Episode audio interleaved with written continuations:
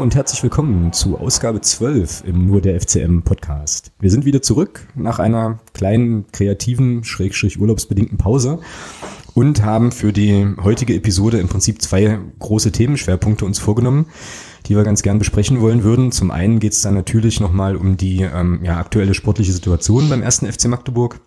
Wir schauen also nochmal zurück auf das Spiel gegen Holstein Kiel und ähm, ja, schätzen insgesamt einfach auch nochmal so ein, wie wir jetzt eigentlich nach zehn Spieltagen derzeit so dastehen.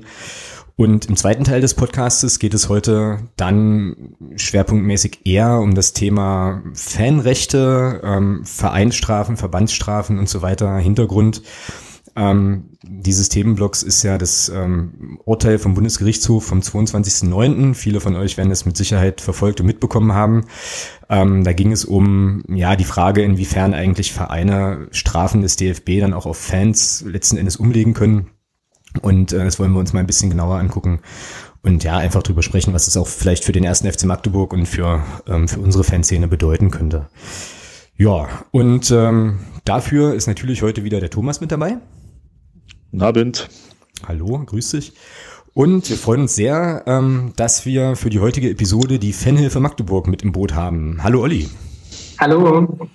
Olli, grüß dich. Schön, dass du mit dabei bist. Sehr, sehr, ähm, sehr, sehr cool. Ja, Stichwort Fanhilfe. Ähm, sag doch einfach mal ganz schnell, was ist überhaupt die Fanhilfe? Ähm, was macht ihr? Warum gibt's euch? Ähm, ja, was muss man wissen? Ähm, ja, ich freue mich erstmal vorneweg ganz schnell, ähm, hier heute äh, im Namen der Fanhilfe im Podcast zu sein. Ja, was macht eigentlich die Fanhilfe? Die Fanhilfe ist noch gar nicht so alt, ähm, nämlich erst im letzten Jahr gegründet, im September. Wir haben jetzt äh, den einjährigen Geburtstag sozusagen äh, hinter uns, äh, noch leicht verkartet. Und ähm, ja, wir, haben, wir kümmern uns im Prinzip, äh, das ist immer so mein, mein Standardsatz, um um Fans, äh, die sozusagen in, in äh, Notlagen sind, in, in, auch in rechtlichen Konflikten mit der Polizei, mit der Stadt, aber auch mit dem Verein, die mit Anzeigen zu tun haben und mit Stadionverboten. Mhm, okay. Und ähm, ja, kümmern, also sind sozusagen eine Solidargemeinschaft, äh, aktuell ähm, mit einer dreistelligen Anzahl an Mitgliedern schon nach einem Jahr. Okay, cool. Und jeder bezahlt bei uns drei Euro im Monat und ähm, kann sozusagen auf unser gerade noch entstehendes, aber durchaus schon vorhandenes Netzwerk an äh, Hilfen, auch äh, durch Anwälte und dergleichen und durch Know-how eben zurückgreifen. Und ähm, ja, wird aufgefangen, sobald man irgendwie zu Hause einen Brief reinflattert, ähm, dass man eben Probleme hat ähm, mit der Polizei, weil das nämlich, ähm, und äh, das ist so der letzte Punkt, der zur Gründung der Fanhilfe immer noch wichtig ist zu nennen, äh, beim Fußball gar nicht so ungewöhnlich ist. Ähm, ähm, ja, eine der Hauptgründe, der sozusagen zur Entstehung der Fanhilfe aufgeführt hat, war das Auswärtsspiel im Dezember 2014 des FCM bei Union Berlin 2, äh, wo sozusagen eine dreistellige Anzahl an FCM-Fans nicht nur das Spiel nicht sehen durfte, sondern danach auch noch äh, Stadionverbote äh, bekommen hat. Und da war quasi beim FCM die Problemlage mit äh, sozusagen Stadionverboten mit Anzeigen so akut, dass wir uns eben zusammengesetzt haben und den Fanhilfeverein gegründet haben. Ah, okay. Und ja, also an das Spiel ähm, oder an diese ganze Berichterstattung so ein bisschen kann ich mich noch, äh, kann ich mich noch relativ gut erinnern. Da waren irgendwie, also da waren irgendwie Leute irgendwie eingekesselt, glaube ich, und so und kamen dann gar nicht erst ins Stadion. Ja, genau. Ähm, da war irgendwie was. Ich war nicht in Berlin bei dem Spiel, aber ähm, habe das noch so ein bisschen im Hinterkopf. Okay, und ähm, naja, also wenn du sagst, dreistellige, dreistellige Zahl an Mitgliedern und dann Unterstützern und so, dann ist das ja nach einem Jahr halt eigentlich echt schon, ähm, schon ziemlich cool. Und ähm, ich würde sagen, wir gucken da gleich noch ein bisschen, äh, ein bisschen genauer hin. Also was sozusagen ja, wie man euch auch im, also was ihr auch so am Spieltag macht und so weiter ähm, und ja, wie man eure Angebote im Prinzip irgendwie auch nutzen kann und so und würde aber sagen, dass wir vielleicht erstmal nochmal ganz schnell ähm, einfach aufs Sportliche gucken, also jetzt mal unabhängig von der Fanhilfe einfach nochmal so die aktuelle Situation anschauen ähm, und dann gleich nochmal auf das ganze Thema auch im Zusammenhang mit dem BGH-Urteil und so vielleicht dann einfach nochmal zurückkommen. So. Ähm, genau, sportliche Situation. Ähm, wir sind jetzt gerade in der Länderspielpause und ähm, ich muss sagen, dass wir uns ähm, ja doch mit einem recht guten Schwung da eigentlich reingerettet haben. Das sah ja vor zwei, drei Wochen auch durchaus hier im Podcast ähm, noch ein bisschen, noch ein bisschen anders aus. Und ähm, stehen jetzt halt relativ souverän auf dem, ich glaube, neunten Platz, neunten oder zehnten, neunten Platz. Neunter, ja. Genau, und ähm, ja, haben uns jetzt erstmal so ein bisschen Luft verschafft nach unten und können, und so verrückt ist tatsächlich die dritte Liga, jetzt mit einem halben Auge tatsächlich auch schon wieder nach oben schielen, weil es, glaube ich, nur einen Punkt Abstand ist zum, zum ersten Aufstiegsplatz. Ähm, ja, Thomas, du hast ja am Anfang immer gesagt, also so bei den ersten paar Folgen auch, ähm, nach zehn Spielen gibt's eine Einschätzung. Ähm, dann leg mal los. Wo stehen wir denn? Ja, Tabelle lügt nicht, würde ich sagen. Mache ich auch gerne einen Strich für. Mach mal bitte einen Strich auf, genau, danke. Äh, ja, also ich habe ja, nachdem du mich nach dem, ich würde sagen, es war nach dem Duisburg-Spiel, hattest du mich ja gefragt, ob ich irgendwie mal eine Einschätzung machen kann. Da habe ich ja darauf beharrt, dass ich sage, nee, erst nach zehn Spielen, weil vorher bin ich der Meinung, kann man halt nicht viel dazu sagen. Jetzt sind die zehn Spiele rum. Ja, also ich bin schon der Meinung, dass die Mannschaft sich stabilisiert hat in den letzten zwei Wochen. Das kann man, denke ich mal, so sagen. Ich meine, vier Spiele, vier gewonnen, davon drei zu null. Ist meine Hausnummer und meine Ansage. Ja, also klar, gegen, gegen Kiel kommen wir ja gleich nochmal drauf, aber kurz vorweg vielleicht war schon gerade in der ersten Halbzeit auch ein bisschen Glück dabei, aber gut, äh, das muss man sich erarbeiten. Da mache ich keinen Strich für. Ähm, und das machen die Jungs zurzeit. Also ich bin der Meinung, es stimmt halt, es passt halt wieder alles. Wir nutzen die Chancen, sind da konsequent in der Chancenverwertung, stehen hinten definitiv wieder sicherer. Und von daher ist der Gesamteindruck, den wir derzeit hier haben, durchaus positiv. Ähm, fünf, nee, warte mal, zwölf Punkte aus den letzten vier Spielen. Ich glaube, wir sind die einzige Mannschaft in der dritten Liga, die jetzt vier Spiele in Serie gewonnen hat. Äh, ja, sportliche Entwicklung ist definitiv auch zu sehen, zumindest auch ergebnistechnisch, nachdem wir ja am Anfang, gerade auch in Osnabrück, hatten wir ja wirklich auch ein gutes Spiel gesehen und hatten halt auch ein bisschen Pech, dass da kurz vor Schluss das 3 zu 2 fiel und dann eben auch das Spiel in Zwickau, wo man ja schon eine Besserung auch gesehen hat, aber dann eben die Chance nicht genutzt wurde, halt gerade auch der Elfmeter vom Mario Sowislo, mhm, ja. den er da verschossen hat. Ähm, ja gut, dann kam dieses unsägliche Mainz-Spiel, wo wir alle gesagt haben, nach der ersten Halbzeit, nach diesem Tor dann und vor allem nach dieser schlechten zweiten Halbzeit, äh, wo ich auch so ein bisschen, ja, nicht, ich will nicht sagen geschockt war, aber schon so ein bisschen nachdenklich halt auch war, aber ich denke mal schon, dass man jetzt nach diesen zehn Spielen sagen kann, wir sind durchaus wieder in der Liga angekommen. Schön ist, dass wir ich meine, auch wenn es nur ein Punkt ist, aber einen Punkt mehr haben als letztes Jahr nach zehn Spielen. Ähm, so viel zum Thema dazu, dass, die zweite, dass das zweite Jahr immer so viel schwieriger ist. Ich, für mich ist das so einer der, ich will nicht sagen dümmsten, aber der, einer der überflüssigsten Sprüche, äh, die es gibt im Fußball, weil wir zeigen gerade, dass es nicht so ist. Wir haben die viertbeste Offensive. Ich glaube, die fünfte oder sechstbeste Defensive. Wir sind Neunter mit einem Platz Rückstand auf den Aufstiegsplatz, mit acht Punkten Vorsprung auf den ersten Abstiegsplatz. Also nach zehn Spieltagen fällt mein persönliches Fazit überaus positiv aus. Ja, und das mit so einer Gurkentruppe, ja. Also schön und das, und das mit so einer Gurkentruppe, schönen Gruß an den Herrn Pezzoni. Genau, genau. Ähm, absolut. Also, und auch hier der, ich weiß jetzt nicht, wie er heißt, nach dem letzten Spiel von Kiel. Hoheneder. So Abwehr, der Hoheneder, genau, der auch gesagt hat, äh, wie kann man so ein Spiel verlieren? Ja, indem man halt einfach in der 85. Minute pennt und ein Gegentor bekommt. Ganz das, einfach. Ganz genau, ja. Ja, ich musste da auch so ein bisschen schmunzeln und als jetzt der Hoheneder dann auch nochmal so in diese Kerbe, ähm, Kerbe stieß, die der Pezzoni, äh, was ich gar nicht mitbekommen habe, muss ich sagen, weil ich ja bei dem Spiel tatsächlich irgendwie im Urlaub weilte, das rausgehauen hat, habe ich so gedacht, das nervt irgendwie. Ähm, aber eigentlich ist das auch ein, ein ziemlich geiles, eine ziemlich geile Form der Anerkennung so. Also wenn du es tatsächlich schaffst, dass Mannschaften so genervt sind von dir, ähm, weil du die Punkte eben trotzdem holst, dann machst du auf jeden Fall, naja, ist doch so, dann machst du auf jeden Fall einiges richtig und bist bei den Leuten auf dem Schirm und bist bei den Leuten vor allem auch im Kopf. So, und das ist, glaube ich, ähm, schon irgendwie ganz geil. Was ich mich halt so frage, jetzt auch gerade, ähm, jetzt, wir umschiffen das ja immer so ein bisschen, aber kommen gleich drauf, ähm, auch gerade nach dem Kiel-Spiel ist halt, sind wir jetzt im Prinzip in der Tabellenregion angekommen, in die wir auch gehören, plus noch ein Stückchen weiter nach oben, oder sind wir da jetzt einfach eher mit mehr Glück als Können und Verstand dahingespielt worden, so? Hm. Was meint, also, was meint denn der Olli? ja, schwierig, ja. Ich habe immer noch das Gefühl, dass äh, das Niveau der anderen Mannschaften rein vom Spielerischen her äh, auf jeden Fall viel besser ist, ja. Also ich will nicht wissen, was, was ist, wenn der Beck mal doch wieder nur über den Platz tragt und äh, Polido irgendwie nicht einsatzfähig ist oder auch mal einen schlechten Tag hat, ja. Ja, ja, das stimmt. Also wir leben im Moment, äh, ja, wir leben im Moment tatsächlich von so einem Grundgerüst, glaube ich, von fünf Spielern. Also ich würde da, glaube ich, gern mhm. den Nils Butzen noch mit dazu nehmen, zu den zwei, die du schon genannt hast. Ähm, dann den äh, Nico Hammann, der irgendwie seit Münster plötzlich der Abwehrchef in der Dreierkette ist. Und ich auch dachte, Rad irgendwie. Und ähm, wer ist denn der fünfte, den ich noch dazu nehmen will? Warte kurz, warte kurz, warte kurz. Bin ich jetzt doof? Äh, Na, unser Blinker auf jeden Fall noch. Naja, naja gut, Young, Young. Ja, ist sowieso aber, immer solide. Ja, Tor, ja auf der Torwartposition, auf der Torwartposition haben halt eh keine, äh, keine Probleme, das stimmt. Aber es war, es war noch ein Feldspieler und ich komme nicht drauf. Ähm, aber vielleicht. Also seit seiner, seit seiner Rückkehr definitiv der Mario Sowieslo, finde ich. Danke. Ja, klar. Genau. Sowieslo auf jeden Fall auch.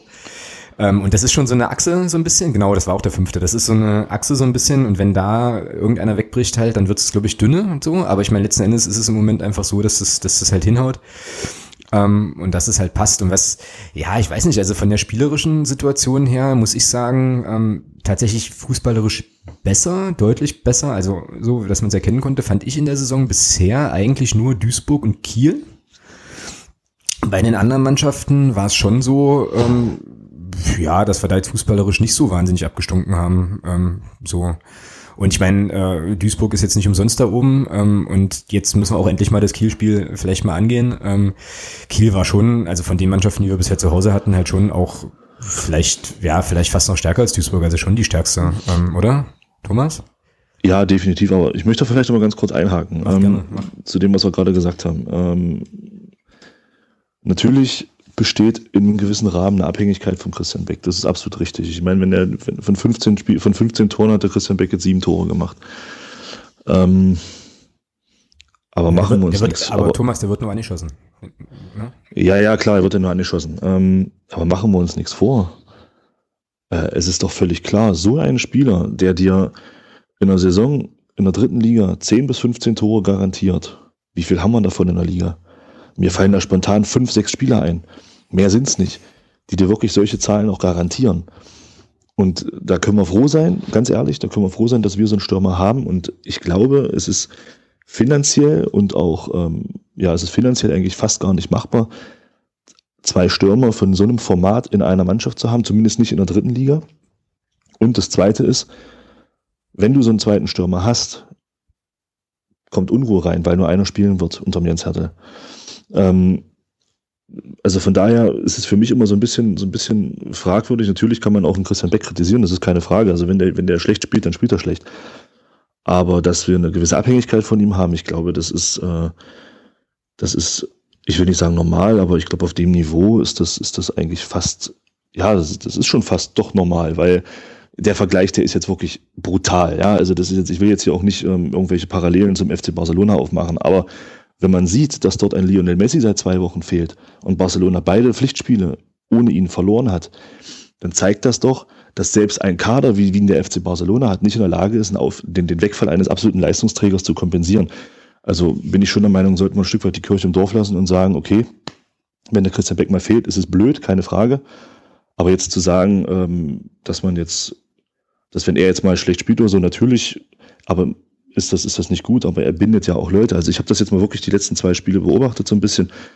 Und wenn ich sehe, wie oft der gedoppelt wird und, gerade aufgrund dessen eben auch Räume entstehen für Manuel Farona Polido, die der dann auch gut nutzt, das muss man ja dazu sagen, der ist ja auch in der blendenden Verfassung zurzeit, äh, muss man schon sagen, dass wir froh sein können, dass wir einen Christian Beck da vorne drin haben.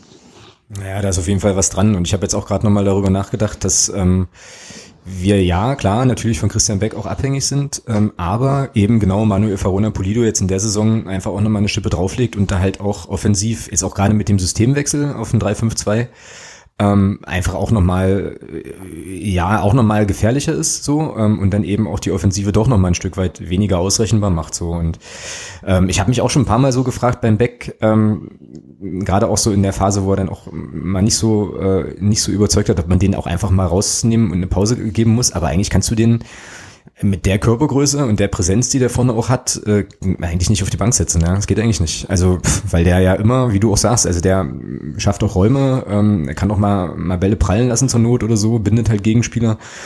Ähm, und dann hast du natürlich in so einem System, wie wir es gerade spielen, äh, mit Farona Polido da eben einen, der die, der die derzeit sehr, sehr gut nutzt. Und dann kommen ja noch dazu Tobi, Tobi Schwede, ähm, Sebastian Ernst, wenn er dann jetzt wieder regelmäßiger spielt, Gerrit Müller, der das auch, ähm, glaube ich, sehr, sehr gut macht und auch den Raum da ganz gut lesen kann und so. Also von daher macht es doch den Eindruck, als wäre der Kader dann schon doch auch breiter, obwohl natürlich der Weg immer im Vordergrund steht, weil er eben dann ja letzten Endes die Buden reinnickt. Ja? Also machen wir uns nichts vor. ist halt so. Ja, naja, es ist auf jeden Fall auch gut, dass es jetzt im Moment erstmal ähm, erstmal so läuft. Das ist fast schon schade, dass es äh, jetzt in die Pause geht. So muss man mal ein bisschen gucken, wie wir dann, wie wir dann da ähm, ja wieder rauskommen. Aber wir haben ja jetzt noch hochkarätige, hochkarätige Gegner. Also ähm, den HSV, den war ja der nächste Saison auch in der Liga sehen zweimal. Hust, hust, hust. Uh. Äh, ja, mark my words. Äh, ihr habt hier zuerst gehört. Ähm, nee, Quatsch. Und ähm, ja, dann kommen wir da schon mal rein. Aber nochmal äh, noch mal konkreter aufs, äh, aufs Kiel-Spiel ähm, geguckt. So. Ähm, ja, also ich fand ja zwei relativ unterschiedliche Halbzeiten, bei der wir, bei denen wir eigentlich zur Halbzeit schon relativ souverän hinten liegen müssten. Ja, definitiv. Uns dann glücklicherweise aber nicht hatten. Und ähm, ich muss auch sagen, unterm Strich, auch wenn sich Kiel da gern aufregen kann, ähm, ist das nach der zweiten Halbzeit, wo Kiel eigentlich bis auf die eine Chance dann kurz vor Schluss die Glinker sensationell auch rausholt, ähm, eigentlich gar nicht mehr zu einem großartigen Abschluss kam, auch dann nicht unverdient. Ja? Wenn du dann halt eben in der 85. Minute äh, einen Christian Beckers, der da völlig schmerzfrei so eine 170.000 kmh Rakete von äh, Christopher Hanke eben einfach auch mal ins Tor nickt. Ja? So. Thomas, was denkst du? Ja, also wie gesagt, ich, ich finde es halt, es ist ein Luxusproblem, dass wir über den Christian Beck äh, diskutieren. Ne? Sieben Tore in zehn Spielen, hallo, ist für mich eigentlich keinerlei Grund, zumindest von seiner Torausbeute her, da auch nur ansatzweise drüber zu diskutieren. Ähm, zum Kielspiel, ja, ich bin auch der Meinung, die erste Halbzeit waren die klar besser. Also wenn wir da 3-0 hinten liegen, brauchen wir uns überhaupt nicht beklagen. Ja.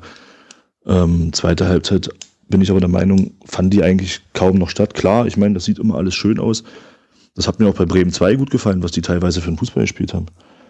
Das Problem ist bloß, wenn du im letzten Drittel keine entsprechenden Abschlüsse hast, dann ist das alles schön, aber es bringt dir nichts.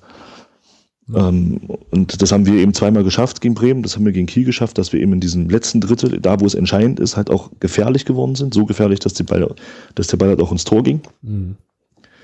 Von daher ist es klar, natürlich würde ich auch gerne mal Spiele sehen, die wir mal so ein bisschen souveräner gestalten. Also wo man sagt, okay, du spielst den Gegner, lässt den Gegner laufen und, und gewinnst mal relativ souverän ohne großen Aufwand mit 2-0 oder so. Aber das stimmt schon, die Mannschaft betreibt schon einen sehr hohen Aufwand. Ähm, zeigt aber auch, wie gut in der Vorbereitung gearbeitet wurde, wenn man sieht, wie wir hier, wie wir aufgetreten sind in Wien. Das war das dritte Spiel der englischen Woche. Und ich habe den Eindruck in der zweiten Halbzeit gehabt, dass, dass wir immer noch zusetzen konnten. Während bei Wien wirklich auch die Kräfte so ab der 60. Minute wirklich auch merklich runtergingen. Das hast du gesehen. Von daher wurde halt in der Vorbereitung vom Trainerstab sehr, sehr gut gearbeitet. Das sieht man, die Mannschaft ist topfit. Und spielerisch wird es ja langsam auch besser. Ja. Von daher kann man das Kielspiel als als, ich sag mal, als das Bremen-Spiel war ein richtig dreckiger Sieg, das kann man, glaube ich, so sagen. dass das Kiel-Spiel, ja, es war halt am Ende aber, wie du schon sagst, ich finde nicht unverdient. Aufgrund dessen, dass wir in der zweiten Halbzeit dann doch auch nicht, eigentlich nichts mehr zugelassen haben und eben nach vorne auch den Abschlüsse hatten. Von daher war es okay, drei Punkte. Wie? Fragt schon heute eigentlich kein Mensch mehr. Ja, ist richtig, genau. Ich habe ähm, beim Spiel unter, unter meinem Spielbericht im Blog ähm, einen Kommentar erhalten von dem Kiebitz, so ähm, heißt er hier mit Nickname, der ähm, nochmal das Thema Jan Glinker äh, aufmacht. Also ich glaube, wir sind uns irgendwie alle einig, dass ähm, Jan Glinker uns in der Saison schon etliche Punkte tatsächlich gerettet hat ähm, mit seinen Paraden und so weiter. Aber ähm, das macht er, macht er in dem Kommentar ja auch nochmal auf was irgendwie auch auffällt, und das ist mir auch schon ein paar Mal aufgefallen, ist, dass der viel faustet und manchmal in Situationen faustet so, wo ich dann denke, als Mensch, der tatsächlich vom Torwartspiel nicht wahnsinnig viel Ahnung hat, da kann man den Ball vielleicht doch einfach mal runterpflücken, ja, oder so. Ähm, und jetzt ist halt hier ähm, die Sache, also der, ähm, der Kollege, der hier kommentiert hat, fragt das auch, warum fängt er den Ball nicht mal und ähm, wie das eigentlich ist mit dem, mit dem Zingerle. Ähm, und wer denn geeigneter wäre für unsere aktuelle, für unsere aktuelle Spielanlage, Glinker oder Glinker oder Zingerle? Wie seht ihr das denn? Ist das Olli. Ist, ja, Olli, genau. Ist, ist das ein Thema, ist das ein Thema, was man, was man aufmachen muss? Hat der Zingerle einfach nur Pech, dass der Glinker keinen Fehler macht? Ähm, wie ist denn das? Das ist eine gute Frage, ja. Also, ähm, naja, Zingerle hatte ja jetzt auch noch nicht so viele Chancen, sich zu zeigen. Ähm, ich meine, ich denke jetzt auch nicht, wenn die Daumen durchwechseln dann. Ähm, erstmal Klinker halt für mich, also das ist wirklich klein, klein, so, ja, wenn man da jetzt irgendwie sagt, äh, warum hält er denn nicht, warum polstert er äh, scheinbar so viel Bälle. Äh, keine Ahnung, ich weiß, ich denke nur, dass der Zingle auf jeden Fall auch äh, Potenzial hat, ja. Also das äh, spricht dann diesen Kommentar auch, ähm, auch äh, durch, ja. Aber inwieweit der noch gehalten werden kann, ähm, wenn er nicht spielt. Ja, genau. Ja, ein Top-Nachfolger wäre es auf jeden Fall. Ja. Ja, das ist, ich glaube, das war. Das, Entschuldigung, ich wollte dich jetzt nicht unterbrechen. Nee, ich meine noch nicht gleich, also noch äh, hat Dingo für mich auf jeden Fall äh, der Platz 1 verdient, ja. Ja, ich glaube, dass also ich habe diese diese ein bisschen merkwürdige Ansage, die es da zwischenzeitlich mal gab von Jens Hertel, so von wegen, wir wollen im Winter eventuell dann auch noch mal gucken und so, halt irgendwie auch erstmal genau so gelesen, dass er das, also dass er da vielleicht dem äh, Leopold Zingerle so ein kleines bisschen zu verstehen gibt hier, ähm, das ist also Perspektive, bist du dann im Tor? Ich meine, der, der Jan Glinker ist ja nun auch schon, ähm, jetzt noch nicht im wahnsinnig Methusalem-mäßigen Alter, aber jetzt schon auch nicht mehr der Jüngste. Also um da einfach nochmal deutlich zu machen, er ist sehr, sehr, sehr nah dran und er könnte im Prinzip auch spielen und die sind irgendwie mehr oder weniger austauschbar, aber der Glinker ist jetzt im Prinzip erstmal die Nummer eins und, ähm, und bleibt es jetzt auch. Ja, und klar, also wahrscheinlich ist das auch erst eine Zählerei, dann jetzt da, da halt zu überlegen, wer jetzt da der Bessere wäre, weil Fakt ist, wie gesagt, Jan Glinker hält die Sachen, die er halten muss. Und er hält auch mal einen, den er nicht unbedingt halten muss und äh, kostet uns auf jeden Fall keine Punkte, also gibt es da eigentlich auch wenig, wenig Grund, da groß zu wechseln. So. Ansonsten macht der Kiebitz hier noch auf den Schiller, ähm, der, ähm, der ihm zumindest beim Kielspiel richtig gut gefallen hat. Ich muss das ja auch sagen, dass ich ähm, finde, dass Felix Schiller einfach immer wertvoller wird und das schon auch kein Zufall sein kann, dass wir jetzt in der Abwehr ein bisschen stabiler sind, seitdem er auch wieder mitspielt. So. Also man soll das ja nicht immer an einzelnen Spielern festmachen, aber das scheint schon auch zu helfen, wenn du da jemanden so drin hast. Irgendwie.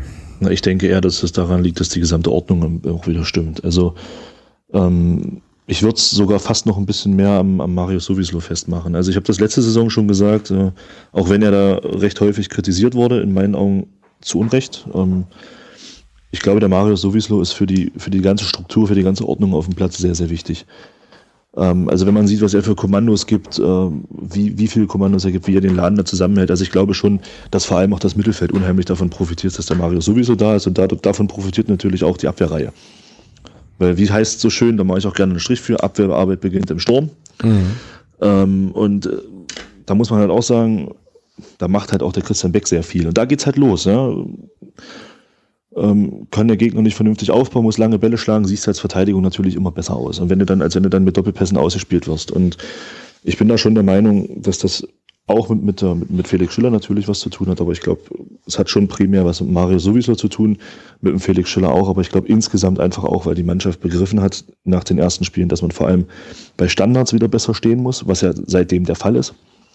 Seit dem Zwickau-Spiel, finde ich, steht man auch bei Standards wieder wesentlich besser. Also wenn ich bedenke, dass wir da von den ersten acht Gegentoren vier Gegentore nach Standards bekommen haben, das ist ja ein Wert, das ist ja irre. Und da sind wir ja auch wesentlich besser geworden. Also wir liegen, wir gehen nicht mehr in Rückstand nach, nach Standardsituationen, sondern gehen eher in Führung durch Standardsituationen inzwischen wieder. Von daher ist das natürlich auch eine Stärke, die wieder da ist. Und äh, ich bin aber da schon der Meinung, dass es eher daran liegt, dass die komplette Ordnung auf dem, im, Gesamt, im gesamten Gefüge auf dem Platz einfach wieder besser ist als vorher. Ja, ist auf jeden Fall was dran. Mir sind jetzt äh, jetzt gerade nochmal so zwei, drei Szenen auch in Erinnerung gekommen, weil du sagst, äh, Abwehr beginnt im Sturm, wo tatsächlich bei jetzt gegen Kiel auch Manuel Farona Pulido hinten ähm, am eigenen Strafraum auch mal einen Ball abgrätscht. Ähm, das war direkt auch bei uns vor der Nordkurve dann. Was halt eigentlich saugeil ist, weil es ja auch das ist, was der Trainer im Prinzip sehen will, wo er immer so ein bisschen, also Farona Polido jetzt ein bisschen in der Kritik stand, dass er das vielleicht zu wenig macht, zu wenig mit nach hinten arbeitet, hat in dem Spiel super geklappt, in der einen oder anderen Szene, Christian Beck halt auch, also äh, ich kann mich ja auch an eine Szene erinnern, wo er dann hinten im Prinzip als, als Verteidiger mhm. mit seinen irgendwie 1,90 plus da noch einen Ball kehrt und so. Ja, also es sieht im Moment schon, ja, doch, doch schon, doch schon gut stabil aus, ja, das stimmt schon. Vielleicht nochmal was zum Torwartvergleich äh, von meiner Seite. Also ich bin schon der Meinung, dass man, man kann beide nicht miteinander vergleichen. Wir sprechen hier von zwei völlig verschiedenen Torwartgenerationen. Ja. Also ähm, der Leopold Zingerle macht so mir den Eindruck von, von den Spielen, die ich gesehen habe, von ihm, dass er schon so ein bisschen so ein spielender Tor, mit, mitspielender Torwart ist. Natürlich auch mit, mit also sein, sein, seine Parade da an Wien, die war sensationell. Ja. Äh, den musste der erstmal rausholen aus der Entfernung. Das war schon überragend, ja. Und ich bin, ich sehe es aber wie Olli, im Prinzip hat der Jan Klinker in meinen Augen durch seine ersten zwei Jahre hier schon einen Vorsprung. Ähm, Fakt ist natürlich auch, da bin ich auch auf, absolut auf Ollis Seite, äh, wenn man dem Leo Zingerle jetzt nicht irgendwie so ein bisschen mhm. das Ganze schmackhaft macht, dass er hier spielt, ist er nach der Saison weg. Der Bengel hat Potenzial und der wird sich nicht in der dritten Liga auf die Bank setzen wollen mit 23. Da ist er definitiv zu jung für. Ja. Zumindest mit den Anlagen, die er hat und das, was man so gesehen hat, äh, ist er ja auch fußballerisch top ausgebildet. Da muss man ja überhaupt keine Angst haben, wenn da ein Rückpass kommt, der ist ja links wie rechts, äh, dem verspringt ja kein Ball. Und ähm, muss man sehen, also ich würde, ich finde es clever vom Jens Härte, äh, nach dem Spiel vom Leopold Zingerle, da so ein bisschen so diese Tür aufzumachen. Ja, genau, genau. Weil es in meinen Augen auch nochmal so ein bisschen den, den Trainingseifer eventuell nochmal pusht, nochmal zusätzlich. Einfach für beide. Ja, er zeigt, Jens Hattel zeigt halt ganz klar, ähm, ihr dürft euch beide nicht ausruhen. Wer hier den ersten Knick macht im Training, der wird wahrscheinlich nicht mehr spielen dann ab, ab Winter oder wie auch immer. Also ich finde es clever, dass er da jetzt diese Tür nochmal aufmacht und ihm einfach auch ein Bein auch suggeriert, äh, 100 Prozent, ansonsten Bank. Genau. Ja, also Genau, also einfach um da im Prinzip genau die Perspektive, Perspektive zu haben. Das war ja damals schon, als er kam, ähm, auch mit den, ja, ich finde das immer so ein bisschen unsäglich, diesen Vorschusslorbeeren von wegen, er saß im Champions League Spiel auf der Bank und so.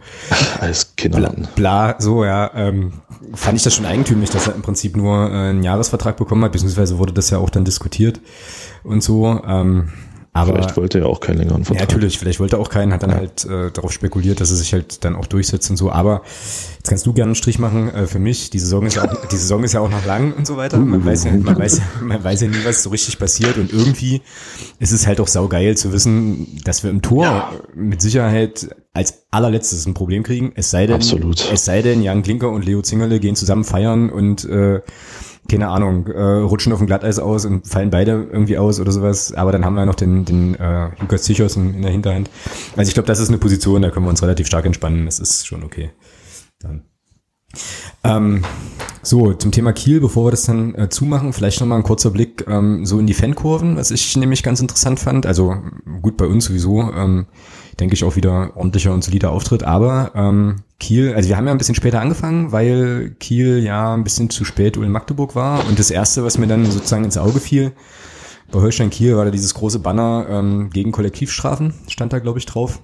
Mhm. Und ähm, dann habe ich gar nicht so richtig genau gesehen, was das war. Olli, vielleicht hast du das mitbekommen. Die haben ja dann noch ähm, irgendwie dieses Wir bleiben ähm, ich sage jetzt mal dargestellt und von meiner Perspektive von der Nordtribüne aus sah das so aus, als wären das so T-Shirts gewesen oder sowas. Also so einzelne Stoffstücke, mhm. die die dann auch noch an den Zaun gebaut haben. Hast du da irgendwie ja. Näheres gesehen, was das war? Ja, also das war gigantisch, was da wieder äh, sich abgespielt hat beim FCM. Das war im Prinzip Dresden und Rostock äh, Niveau, was da hinterm Gästeblock äh, aufgebaut war. Ernsthaft? Okay. Gittern und äh, Folien und Einlass. Äh, ja, und äh, jedenfalls Kiel erwartet, ich weiß gar nicht, aufgrund welches Spiels auch immer, ich bin ja Fan von Magdeburg und nicht Kiel, ähm, ja. da ähm, einen riesen Ansturm von Strafen und haben jetzt auch schon eine Gruppe verboten äh, bekommen und ähm, haben deswegen gesagt, wohl so hieß es auf Vereinsseite, die wollen in Magdeburg nochmal richtig einen Abriss machen, bevor die alle äh, Verbote bekommen und so weiter. Letztendlich war es ja vollkommen entspannt. Ähm, und, und äh, ja, es gab da auch eine Spruchbandanmeldung von den Kindern, die wohl verboten wurde äh, von Vereinsseite von FCM. Und deswegen war eben da ähm, das so ein bisschen improvisiert mit diesem selbstgemalten Banner und die T-Shirts, die waren, denke ich mal, äh, unter der Hand dann mit reingebracht, um einfach eine Form des Ausdrucks zu finden. Ne? Und also, ich weiß jetzt nicht, um was da geht, aber äh, ich denke, die Kieler wissen schon, was sie da machen. Und ja, gigantisch, was da so für 250 Leute oder wie viel das war, äh, da aufgefahren wird. Ja. Naja, krass. Also äh, ich habe äh, gelesen im Vorfeld, dass es, äh, da geht es ja um irgendwie die Sektion Spielsucht. Äh, Im Übrigen auch ein sehr witziger Name für eine Gruppe, muss ich jetzt an der Stelle mal sagen. Also Respekt für die Namensfindung, echt, echt witzig. Ähm, und die sind wohl, und das finde ich total krass, die sind ausgeschlossen worden wegen Pyro-Geschichten in irgendeinem Heimspiel, ich glaube gegen Osnabrück. Und dann gab es einen Text in den Kieler Nachrichten, was also offensichtlich dort die Lokalzeitung ist, in der ein Polizeisprecher zitiert wird mit den Worten, äh, wir wissen überhaupt nicht, ob aus der Gruppe überhaupt einer Pyro gezündet hat. Gerne. So, mhm. also, ne, so, und dann denkst du dir, ja, und dann kann man die natürlich auch erstmal kollektiv ausschließen. Jetzt mal ganz, ganz davon abgesehen, das ist nochmal ein ganz eigener Topf, glaube ich, ähm, was das Thema Kollektivstrafen betrifft, aber da wird eine Gruppe, also da werden Leute vom Fußballspiel ausgeschlossen, ohne dass klar ist, ob die damit überhaupt was zu tun haben. So stand es in dieser, in dieser Pressemeldung, muss man auch immer vorsichtig so ein bisschen vielleicht sein, aber ja, schon eine relativ, äh, relativ harte Nummer. Und ich, also jetzt nach meinem Dafürhalten ist ja Kiel nun auch nicht unbedingt dafür bekannt, dass sie ja jetzt, keine Ahnung, den Gästeblock kurz und klein schlagen oder sowas. Also ich habe die bisher immer eigentlich als relativ, also verhältnismäßig entspannte Truppe mehr oder weniger erlebt so. Von daher ist es auch interessant, dass die da, also das kriegen wir ja nie mit am Spieltag, ähm, dass sie da offensichtlich richtig Alarm gemacht haben, da von, von Sicherheitsbehörden und, und Security-Seite aus. Ist ja echt krass. Mhm. Aber nur nochmal als kleine Fußnote, wo wir auch immer dabei sind. Wir machen sozusagen nicht nur innerhalb unserer Mitglieder äh, unsere Arbeit, sondern auch nach außen, um das mal zu erklären. Das ist ja im Prinzip in Deutschland die Regel, dass Fans Stadionverbote bekommen, weil eine Anzeige der Polizei vorliegt oder eben die Polizei äh, die Namen mitteilt an die Vereine, ohne dass je ein Urteil gesprochen wurde. Also deswegen kommt auch oft bei raus, wenn dann tatsächlich die Fälle verhandelt werden vor Gericht, nach zwei Jahren, uh, wir müssen das Stadionverbot jetzt ganz schnell auflösen, weil äh, wir vor, können ihn gar nicht verurteilen. Ja. Äh, die Person, die hat äh, nichts gemacht oder wir stellen es ein.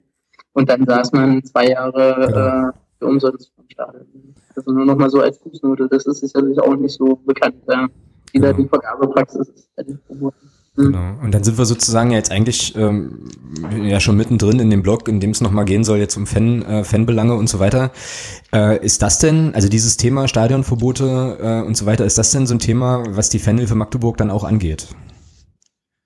Genau, genau. Also ähm, ja, auch nochmal aus unserem Selbstbild. Es geht natürlich nicht darum, irgendwelche äh, sage ich mal, Gewalttaten äh, äh, zu schützen und äh, zu unterstützen. Und es geht auch nicht darum, irgendwie Feindbilder ähm, zu äh, sozusagen zu befördern, zu verstärken, sondern einfach nur äh, wie im ganz normalen Leben, dass der, der auch Recht hat, Recht bekommt. Ja. Und wenn Leute eben zu Unrecht ein Stadionverbot haben oder eine Anzeige bei der Polizei, ähm, dann sind wir eben dafür da, ähm, beraten wir die Leute und wenn man Mitglied bei uns ist, ähm, kann man so dann auch äh, sozusagen beim Anwalt äh, Unterstützung ja, bei unseren Kontaktanwälten. Okay. Mal von, mal von mir eine, eine, Frage dazu. Ähm, ich meine, ihr habt euch ja, hast ja gesagt, ihr habt euch vor einem Jahr gegründet. Mhm. Ähm, habt ihr euch da irgendwie Anregungen von anderen Fanhilfen geholt? Ich meine, es gibt ja schon, dieses Thema Fanhilfen gibt es ja in anderen Vereinen schon, schon länger. Ähm, habt ihr euch da irgendwie Anregungen geholt und, und, und auch Unterstützung oder habt ihr gesagt, ähm, wir machen das so selber oder und, und ziehen unser eigenes Ding durch oder wie macht oder ist man da oder ist man da auch ein Stück weit vernetzt? Ja, also ähm, die Idee, die reift ja, wie gesagt, nach den Unionsspielen, ein Dreivierteljahr, mhm. bis es zur Gründung kam. Und da haben wir auf jeden Fall richtig gute Unterstützung bekommen aus Nürnberg. Da sitzt sozusagen die erste Fanhilfe, die es in Deutschland gab. Auch nochmal ein Gruß an die äh, Jungs raus, vielleicht hören wir uns irgendwie ähm, und an die Mädels. Äh, ja, und generell gibt es jetzt äh, schon eine ganz gute Vernetzung bei den Fanhilfen. Das ist absolut solidarisch, egal ähm, von welchem Verein man da kommt. Und da haben wir uns auf jeden Fall Unterstützung geholt, ja. Mhm. Weil sozusagen auch ein Verein gegründet wurde und dann die ganzen Satzungsfragen mussten geklärt werden, die mhm. Strukturen, mhm. wer macht den Vorstand, den Kassenwart, das ist ja schon immer äh, nochmal eine Herausforderung. Ja, und wenn du, wenn du sagst wir, also ähm, ist die Fanhilfe sozusagen einfach aus der Fanszene heraus, ähm, ich sag mal, ich sag das jetzt mal ein bisschen abstrakt, so ein Konstrukt, oder ist es schon so, dass ihr gesagt habt, ähm, also dass man, dass man gesagt hat, okay, äh, wir als Fans holen uns jetzt einen Anwalt und mit dem zusammen bauen wir jetzt irgendwie eine Supportstruktur auf. Also wie, wer ist denn, wer ist denn wir da in dem Fall dann? Mhm. Es gab natürlich schon äh, über Jahre hinweg so eine ganz kleine äh, Struktur einer aktiven Fanszene, ähm, gar nicht mal per U, sondern wirklich übergreifend, die auch mit dem Fanprojekt zusammen die erstmal gesammelt haben, was gibt es so für Vorfälle beim FCM, wo kann man helfen ähm, und wie kann man auch finanziell unterstützen. Und äh, bei der Gründung waren ähm, verschiedene Fanlager beisammen, also sage ich mal, von, vom jungen äh, äh, Fan bis zum älteren Kaliber und das also spiegelt sich im Prinzip auch wieder bei unserem Vorstand. Ähm, wo, also die sozusagen nicht 20 sind so, sondern gestandene Fans und äh, seit Jahren dabei. Und wir sind auch eigentlich sehr froh, dass äh, in unseren, also dass im aktiven Vereinsleben immer wieder verschiedene Fanlager zusammenkommen. Das ist auch das, was wir noch unbedingt fördern wollen und weiter ausbauen wollen. Dass es nicht nur darum geht, irgendwie äh, den äh, hartgesottenen äh, Allesfahrer zu unterstützen ähm, oder den Blockuler, sondern ähm, es geht darum, irgendwie alle FCM-Fans ähm, zu vertreten und alle können bei uns Mitglied sein, weil sie wirklich davon was haben, von dieser Solidargemeinschaft, weil es passiert also unverstürmt oft, ich weiß, ich führt so eine Strichliste, könnt ihr mich jetzt eintragen. Ja, du bist Aber, dann äh, sozusagen, äh, kriegst dann sozusagen einen Strich bei, unseren, äh, bei unserer Gastliste. Oh, okay. Ähm, nee, also da kommt man schnell mal in Konflikt und deswegen ist es einfach nur sinnvoll, drei Euro im Monat beiseite zu legen, äh, um bei uns Mitglied zu sein, um jetzt mal ganz äh, un, unverfroren hier Werbung zu machen. Ja, ja aber, ja, aber ich glaube, die Werbung, die Werbung ist schon ja. okay. Also ich meine, ich, ich oute mich da auch. Ich bin äh, sozusagen auch in der Fanhilfe äh, Mitglied, also sozusagen äh, Teil dieser, mhm. so Teil dieser Solidargemeinschaft. Und ich kann auch sagen und kann da an der Stelle auch nochmal deutlich machen, ähm, wie das bei, also was bei mir dann sozusagen den Ausschlag gab. Und das war ganz einfach das Auswärtsspiel letzte Saison in Münster, ähm, mhm. wo ich quasi als Augenzeuge, Thomas war auch in Münster, ähm, wo wir sozusagen mitbekommen haben, wie krass, also was, was, was, was manchmal passiert und was auch Leuten passieren kann, die jetzt überhaupt nicht sich irgendwie zu aktiv, also jetzt so irgendwie Ultra oder so äh, zählen würden, weil da einfach so Sachen passiert sind, auch im Nachhinein dann mit der ganzen Berichterstattung, wo ich mir so dachte, ey, das ist einfach gelogen, das ist einfach gelogen so. Und meine äh, Geschichte war dann so, dass ich dann so dachte, Alter, wenn jetzt hier irgendein Polizist kommt und zu dir sagt, also du stehst da gerade, keine Ahnung, machst irgendwie nix, ja, und dann behauptet der Dinge, da können so schnell ähm, auch für einen ganz normalen äh, Fan, der vielleicht doch mal gelegentlich auswärts fährt oder sowas, können da, können da Dinge passieren, die gar nicht vorhersehbar sind. Ähm, und dann ist es, glaube ich, einfach gut zu wissen, dass es eine Struktur gibt, ähm, an die man sich zumindest erstmal wenden kann. Ja? Ähm, so, und das war für mich, also nicht, dass da jetzt irgendwie was gelaufen oder passiert wäre, aber das war für mich so der Auslöser, wo ich dann auch so mitbekommen habe, das kann tatsächlich auch einfach relativ schnell gehen, dass du da in eine Situation kommst, die du, also die man gar nicht antizipiert hat, ohne irgendwas gemacht zu haben. So und wie gesagt, du hast es ja vorhin auch nochmal gesagt, ähm, ist mir jetzt an der Stelle auch nochmal wichtig, da auch keine Feindbilder aufzubauen und so weiter, weil wir natürlich auch wissen, ähm, nee, dass, darum geht's überhaupt nicht. Ja. Nee, also dass bei den, auch bei den Polizistinnen und Polizisten, die da ihren Dienst tun an so einem Spieltag, da gibt's eben auch Menschen, mit denen man auch ganz normal sprechen kann, die auch völlig korrekt sind und so weiter.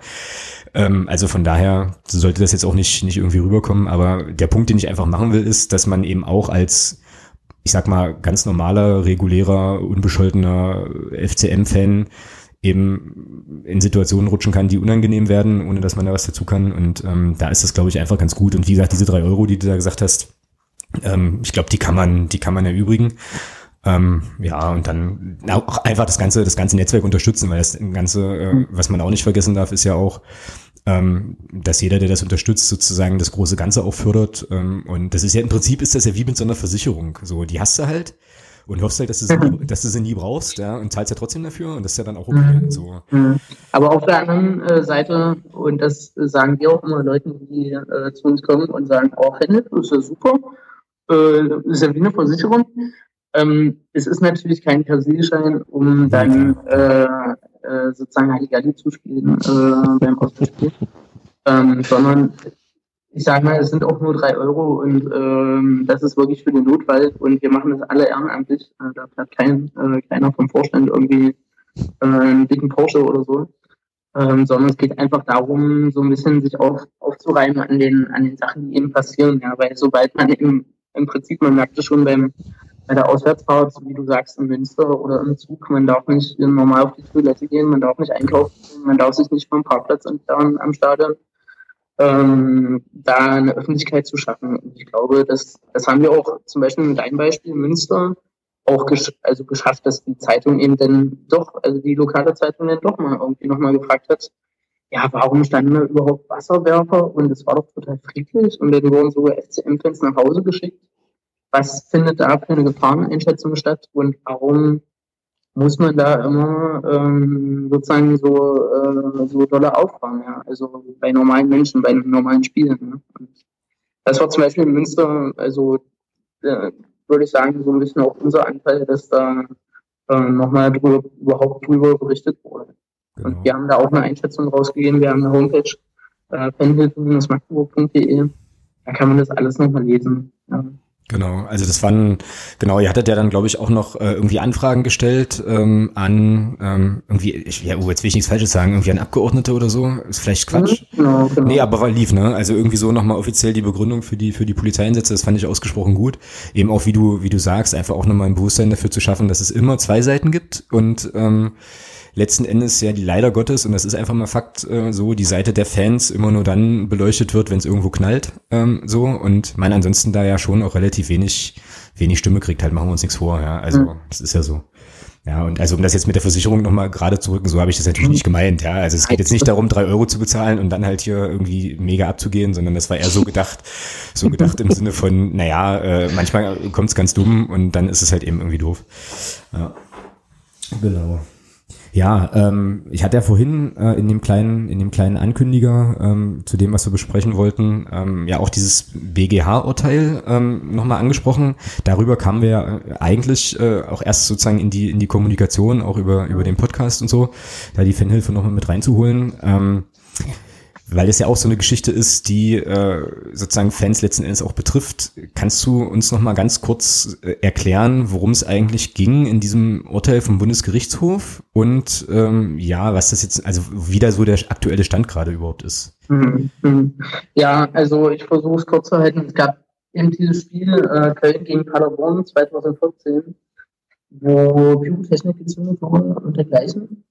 Äh, und Böller, Böller wurden äh, ähm, gab es da. Ähm, und der erste erste Köln, hat dafür eine Strafe bekommen vom DFB, ja, wie wir es im Prinzip in Magdeburg auch kennen. Ähm, da setzt sich dann beim DFB der äh, äh, Sportgericht zusammen und vielleicht mal bestimmt irgendwelche Strafen nach äh, bisher unbekannten Maßstäben äh, werden wieder bemessen.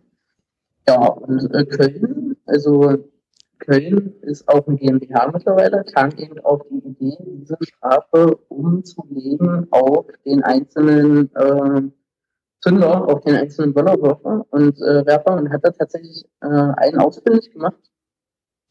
Und da wurde sozusagen in Köln vom Landgericht und vom Oberlandesgericht verhandelt, ähm, dass äh, sozusagen die gesamte oder ein Teil der der Strafe, aber der, der Großteil der Strafe äh, vom DFB auf diesen einen, auf diese eine Person umgelegt wird. Ja, warum es jetzt äh, bei dem Fall zum BGH ging, zum äh, Gericht in Karlsruhe, war einfach, ähm, weil es da sozusagen, äh, also der äh, Böllerwerfer ist in Revision gegangen und hat gesagt, bitte BGH, prüft doch nochmal dieses Urteil.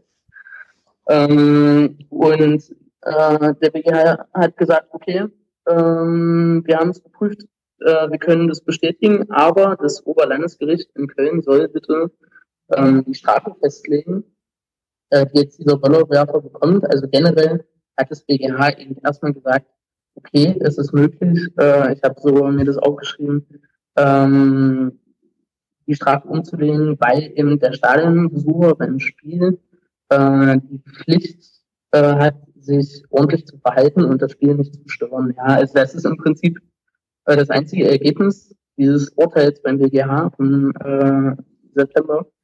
Und ja, jetzt ist eben ähm, das Landesgericht in Köln wieder am Zug, äh, da eine Strafe festzulegen. Ja, so viel erstmal dazu. Wenn ich gleich was äh, zur Kritik sagen soll, äh, Alex, ich weiß nicht, ähm, ob da jetzt schon der Punkt ist, äh, das Urteil zu kritisieren. Ja, also ähm, ich glaube, wir können. Ähm, wir können darüber diskutieren, auf jeden Fall. Mm, ja, also es gab ja dann. Ja, Strafen umzulegen, ne?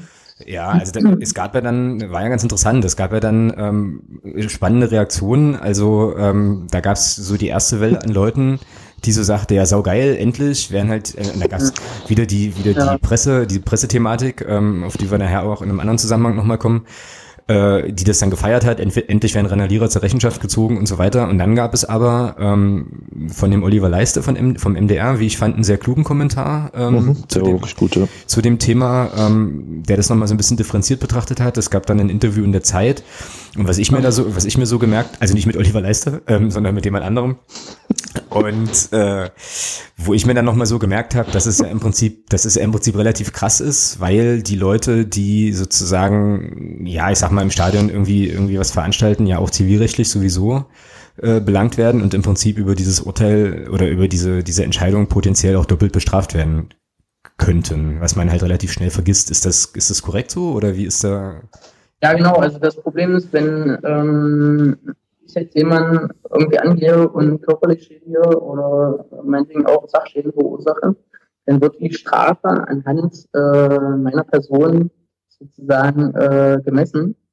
Ähm, es gibt sozusagen im juristischen Sprachgebrauch heißt es äh, schuldangemessene Bestrafung. Ja. Und der DFB das ist eben das Problem. Er sitzt eben da nach Vorfällen bei Fußballspielen und, und beurteilt das große Ganze, also das Ergebnis. Meinetwegen, wurden 30 Fackeln gezündet oder fünf Becher geworfen und sagt dann, okay, 10.000 Euro oder 50.000 Euro Strafe, wonach das bemessen wird, ist immer noch unklar. Und die Strafe wird eben auf einen Einzelnen umgelegt, egal wie vermögend er ist, egal welchen Anteil der daran hatte, ob der zum Beispiel von den fünf Bechern eingeworfen hat oder alle fünf, bekommt eben diese ganze Strafe, wenn eben nur eine gewisse Anzahl an Personen ähm, ermittelt wird, was ja sowieso total schwer ist, äh, da Leute zu ermitteln. Ähm, ja, und wird sozusagen neben dieser, du sagtest gerade schon, ähm, zivilrechtlichen Klage, die es sowieso gibt, also äh, nach ähm, ganz normalen Strafrecht, Strafgesetze, äh, die es schon eh und je in Deutschland gibt, wird er eben nochmal bestraft. Ja. Und ähm, deswegen verstehe ich auch diesen Aufschrei dieser ganzen Leute nicht. Äh, endlich, äh, jetzt geht's richtig ähm, voran im Fußball, weil endlich können die Strafen umgelegt werden. Und die Vereine sind ja alle angeblich so froh, weil sie jetzt endlich die Strafen weitergeben können, ähm, dass Leute bestraft wurden für Straftaten beim Fußball. Ähm, das, das war schon vorher möglich. Ja. Und äh, Deswegen muss man das wirklich äh, differenzieren. Ja. Und Im Prinzip, ähm, das sagten ja die Koloniax Köln, die sozusagen direkt betroffene Gruppe in Köln, ähm, wird damit nicht nur äh, das Leben eines Einzelnen sozusagen komplett verstaut, weil wenn du irgendwie mehrere 10.000 Euro Strafe bezahlen musst, also ja, da bist du erstmal sieben Jahre in, in Privatinsolvenz, ja, das weil das wahrscheinlich kaum einer bezahlen kann. Und auf der anderen Seite werden eben immer auch die Leute äh, äh, angegangen, die eigentlich im Stadion für Fankultur sorgen, die sich äh, die Strukturen schaffen, die in Fanclubs aktiv sind, womöglich, die soziale Projekte anstoßen und somit dem Fußball ja auch ein Stück weit, das ist auch so eine Phrase, können wir einen Strich machen, aber so ein bisschen das Herzblut verleihen. Ja. Und letztendlich, also ich bin gespannt, ob jetzt weniger gezündet wird, ob jetzt weniger passiert, weil das glaube ich nicht. Und ich bin auch gespannt, ob die Vereine jetzt tatsächlich ihre Strafen weitergehen können, weil das wird auch immer unfassbar schwierig. Ja, ja also, also ich, hm, Thomas, mach du erstmal. Ja, ich habe eine große Hoffnung bei dem Urteil. Also die, das ist wirklich eine ganz große Hoffnung habe ich, ähm, dass das Oberlandesgericht, wo das ja zurückgegangen ist, ähm, ja. da ganz klar sagt, wir haben wir haben jetzt zwar durch DFB, wir haben durch eure Strafe zwar einen Wert, aber wir haben keinerlei Bemessungsgrundlage, woran ihr das festmacht. Meine große Hoffnung ist, dass, der, dass das OLG den DFB dazu verknackt, endlich Transparenz zu schaffen in seinem, in seinem Strafsystem, endlich zu zeigen, woran mache ich eigentlich fest, was welche Strafe ist. Also das wäre für mich so ein Ding, dass man vor allem auch für die Vereine, dass man da mal Transparenz bekommt. Ich meine, wir reden jetzt mal weniger jetzt äh, von, den, von, von denjenigen, die es betrifft. Wir gehen mal zu den Vereinen, weil die bekommen als erstes die Strafen. So, die müssen das Geld ja erstmal zahlen. Unabhängig davon, warum, wieso, die müssen es zahlen. So, und für mich ist es immer unheimlich schwer zu sehen, woran macht der DFB jetzt fest? Jetzt wie in dem Fall bei Köln, ich glaube 40.000 Euro waren es. Woran machen die das fest? Ähm, heißt dann pro Fackel äh, 10.000 und pro Böller nochmal 5.000 mhm. oder wo? Und da ist meine Hoffnung, dass, der, dass das OLG da ganz klar sagt, pass auf, wir haben jetzt das, ich sag mal, wir haben das okay bekommen vom, vom BGH, dass wir sagen, wir müssen da jetzt ein Urteil sprechen. Aber wir können dieses Urteil natürlich nur sprechen, wenn wir wissen, nach welchen Kriterien ihr eigentlich bestraft. Das ist meine große Hoffnung, dass das passiert. Also das alles andere hast du gerade schon gesagt, da bin ich absolut auf deiner Seite. Ähm, aber das ist so eine Hoffnung, die ich habe, dass, es, dass das Ganze vielleicht doch in der Beziehung was Positives hat, dass man den DFB endlich mal dazu bringt, zu sagen, wir bringen eine Transparenz erstmal ins mhm. System überhaupt rein. Ja, das, das stimmt. Ähm, nur jetzt habe ich gerade so drüber nachgedacht, dass das ja auch aus Fansicht dann schon deutlich nach hinten losgehen kann. Also jetzt, man kann das ja mal spielen, ja, man, man kann das ja mal spinnen und jetzt mal gesetzt im Fall, es wäre so, dass der DFB dann plötzlich festlegt, okay, ein Bengalo 500 Euro, zehn Bengalos, also nicht entsprechend mehr.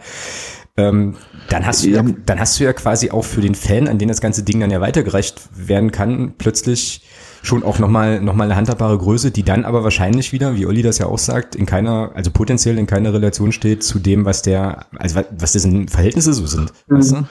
Ja, aber da ist ja, da ist ja dann wieder die Frage, worüber sprechen wir eigentlich? Sprechen wir über eine Straftat oder sprechen wir über eine Ordnungswidrigkeit?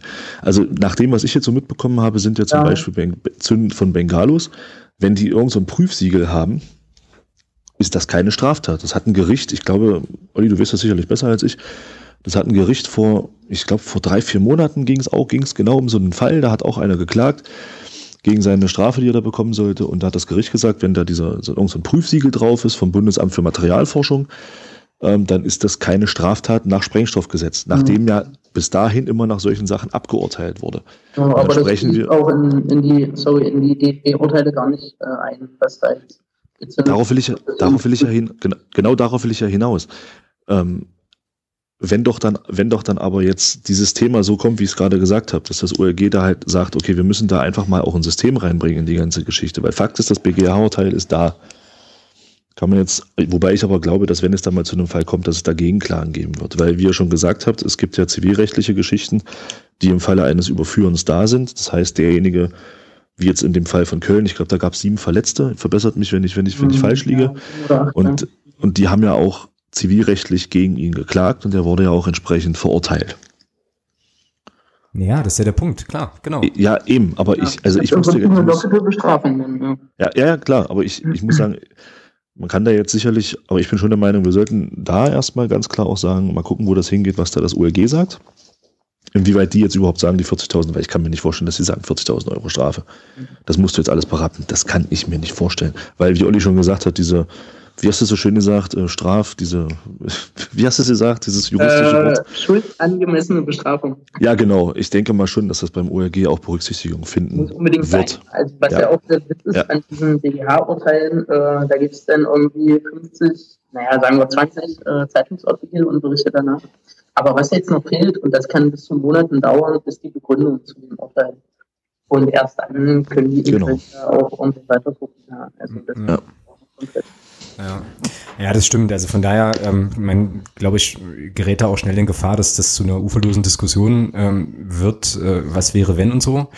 Ähm, das stimmt schon auch.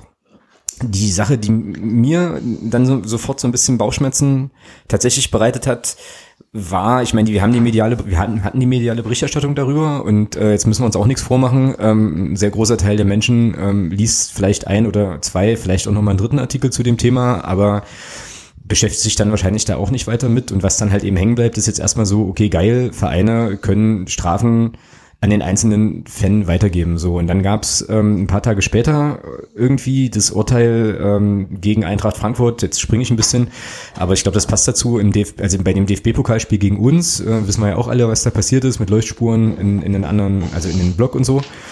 Ähm, und da ist ja der Täter, soweit ich das richtig weiß, überführt worden, weil es Handyvideos gab aus der Kurve, die irgendwie der Polizei zugespielt worden sind, die diesen Menschen da eben eindeutig identifizierbar gemacht haben. So. Und ich habe dann halt so gedacht, ist es jetzt, ist jetzt nicht die Gefahr durch äh, eine relativ populistische vielleicht Berichterstattung über dieses Urteil des Bundesgerichtshofs, dass es dann so Leute geben kann, ähm, die dann sozusagen glauben, dem Verein was Gutes zu tun, wenn sie in der Kurve stehen und irgendwie mitkriegen, einer zündet eine Fackel,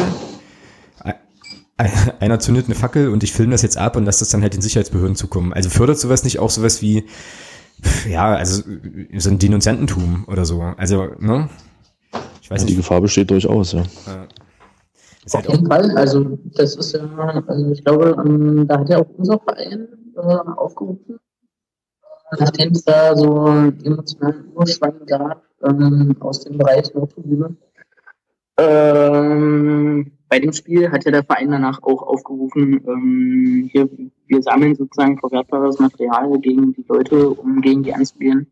Aber das ist eben auch dieses Glauben sozusagen in, in den DFB und in eine angemessene Bestrafung. Also ich immer denke, also haben sich die Leute überhaupt mal damit auseinandergesetzt? Was passiert denn mit dem Material, wenn da wirklich was zu sehen ist? Ja? Und also ich finde es schwierig. Ja? Ja, ich finde das auch sauschwierig, weil das ist im Prinzip ja immer eine, also letzten Endes ist es ja eine moralische Entscheidung des, des Einzelnen auch, ähm, weil letzten Endes kann es eben passieren, also du verfeilst einfach auch einen Fan deines Vereins mit, ja, das ist erstmal schon, schon auch ein Problem ähm, und so. Und das wird eben tatsächlich auch nicht so, äh, nicht so hinterfragt und so. Also das ist schon, das ist ein ganz schwieriges, ganz schwieriges Ding halt. Ja. Auf der anderen Seite, äh, also willst du halt auf der einen Seite loyal sein deiner Kurve gegenüber, auf der anderen Seite willst du natürlich wahrscheinlich auch weiß ich nicht, loyal sein dem Verein gegenüber, weil man jetzt irgendwie glaubt, dass man damit äh, vielleicht auch Strafe abwenden kann oder so. Also schwierige, schwieriges Thema, ähm, weswegen da eben einfach auch nochmal eine differenziertere Betrachtung, glaube ich, tatsächlich einfach wichtig ist und auch nochmal so ein bisschen Aufklärung. So, Aber mh, im Prinzip, wenn ich da nochmal, also das ist natürlich eine Diskussionsgrundlage, ich bin daher kein Messias, aber für mich ist das sozusagen äh, das große Problem im Kleinen, das für mich einfach darin besteht, sozusagen Fußball ist ein Wettbewerb, mittlerweile von Firmen, ähm, gerade in den obersten Ligen, ähm, und denen geht es um, um Gewinnerwirtschaftung. Ja? Und wenn dann natürlich Eintracht Frankfurt eine Strafe bekommt und Bayern nicht, weil da gerade alles so schön läuft, oder Dortmund oder sonst irgendwer, dann freut sich natürlich Bayern, dass äh, Frankfurt eine Strafe bekommen hat, weil die dann sozusagen in dem Konkurrenzdenken der Vereine natürlich schwächer ist, ja. Also der Verein, das, das tut ja richtig weh, so, ja. Also das ist nicht nur beim FCM so, sondern ich denke auch in den großen Vereinen. Und äh, da freut sich natürlich der jeweilige Gegner und das führt im Großen und Ganzen dazu, dass es eben keine Kampagnen übergreifend gibt seit ähm, ähm, mehreren Jahren dafür kämpft, dass es eben eine gerechte Bestrafung gibt. Das heißt, der Verein Katalog zum Beispiel aufstellt, einen Strafenkatalog, ja. sondern die Ellenbogen werden ausgefahren und ähm, insgeheim wird sich ja noch gefreut, wenn Frankfurt jetzt äh, irgendwelche Blocksperren bekommt oder irgendwelche. Mhm. Das ist aber so ein Problem, was, was sozusagen diskutiert werden muss und was auch, sag ich mal, aus Fansicht immer wieder auf den Tisch gebracht wird, weil letztendlich müssen sich auch die Vereine da ein bisschen hinterklemmen, dass es endlich mal eine gerechte Bestrafung gibt, ähm, auch wenn sie die DFB-Statuten unterschrieben haben mal gucken, was, was sich das entwickelt. Ja, weißt du, ähm, wie da unser Verein momentan sich zu verhält? Also ähm, gibt es da ja, ja, oder, oder gibt's, gibt's da auch einen Dialog zwischen der Fanhilfe äh, oder irgendwie ja, Kommunikation zwischen der Fanhilfe und dem Verein auch zu solchen Fragen? Ja, auf jeden Fall. Also erstmal möchte ich da sagen, dass ähm, die Kommunikation Fanhilfe Verein ähm, durchaus äh, vorhanden ist. Äh, wir werden immer eingeladen, beziehungsweise auch äh, was uns auf dem Herzen liegt. Und, ähm, in Bezug auf sozusagen Pyrotechnik und gerechte Bestrafung. Ähm, seitens des DFB hat ja der FCM schon 2011, 2012 an der Kampagne Pyrotechnik legalisieren, Emotionen respektieren mit unterschrieben, zusammen mit BU, wo mhm. sozusagen dafür geworben wurde, ähm, sozusagen Pyrotechnik in bestimmten Bereichen im Stadion zu ermöglichen, mit Voranmeldungen und eben im Rahmen von Choreografien in Sicherheitsbereichen, wo eben bestimmte Sachen abgeräumt äh, werden durften. So war der DFB äh, hat sozusagen die Verhandlungen dafür abgebrochen. Damals noch unter anderem mit äh, Sicherheitschef beim DFB Helmut Spahn, der jetzt äh, Präsident in Offenbach ist. Liebe Grüße, wo spielt ihr gerade? ähm, und auf der anderen Seite, ähm, ja, ist es jetzt natürlich so, dass der FCM da auch, ja, Prinzip seit letzter Saison unter gehörigem Druck steht. Das wissen wir alle seitens des DFB. Sich da, glaube ich, auch schon bemüht und Ideen anbringt, aber auch da ist es, glaube ich, so, dass da dieses Konkurrenzdenken bei DFB-Treffen, wo mehrere Vereine zusammenkommen, eher überwiegt, als dass man wirklich sagt, okay, wir sind jetzt ein Zusammenschluss von 10, 15 Vereinen und wir wollen jetzt, dass hier mal ordentliche Statuten aufstellt. aufstellt. Ich glaube, der Weg ist noch weit. Und unterm Strich kann man ja mal gucken, was, sozusagen der Verein auch ähm, mittlerweile äh, äh, ja, sich äußert zu Pyrotechnikaktionen. Ne? Also dass man natürlich ähm, ähm, ja, also keiner will sozusagen irgendwelche wilden Böllerwürfe oder Raketen unterstützen, aber ich finde, also ich finde immer, das ist meine persönliche Meinung, Pyrotechnik zur Untermalung einer Stimmung oder einer Choreografie im Stadion möchte ich nicht missen. Ja, also das ist jetzt mal so off-topic. Und ähm, ja, ich bin gespannt, wie sich das weiter in Deutschland überhaupt entwickelt. Ja. Ja, also mir geht das, mir geht das da ähnlich ähm, wie dir. Ich sehe das, ich sehe das auch so. Ähm, zumal, das muss man glaube ich auch nochmal sehr, sehr deutlich machen, ähm, auch bei uns in der Fanszene ja schon auch sehr, sehr klar ist, dass beispielsweise sowas wie Böller und so eben gar nicht gehen. Ähm, das wird ja auch äh, immer wieder nochmal deutlich, deutlich angesprochen und so weiter.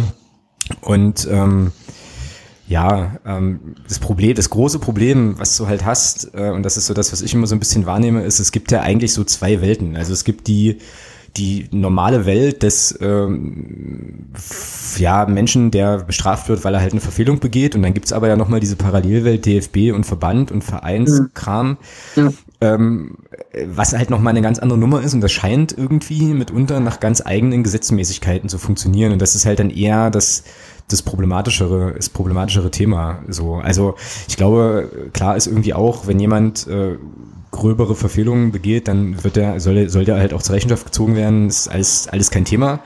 Aber dann eben äh, nicht nochmal und dann halt auch nicht irgendwie so mit, mit, einer, mit einer willkürlichen Parallelweltrechtsprechung, die dann möglicherweise der Verband äh, irgendwie hat. Also da muss man eben auch als, ich glaube, als normaler Fan auch nochmal noch mal genau hingucken und sich da auch nochmal, also genau auch informieren, wie da überhaupt die Sachlagen sind letztlich. Also man muss ja vielleicht auch mal dazu sagen, äh, weil ihr das Thema Pyro und Böller angesprochen habt, also ich glaube, da sind, da bin ich auch absolut auf Seiten von, von Olli. Äh, muss aber auch sagen, also Böller gehören für mich auch nicht ins Stadion. Und wir sind, muss ich einfach mal so deutlich sagen, wir sind da als, als ich will nicht sagen als, als, als Szene, die da betroffen ist, aber schon auch als, als, äh, als Fans an sich schon betroffen.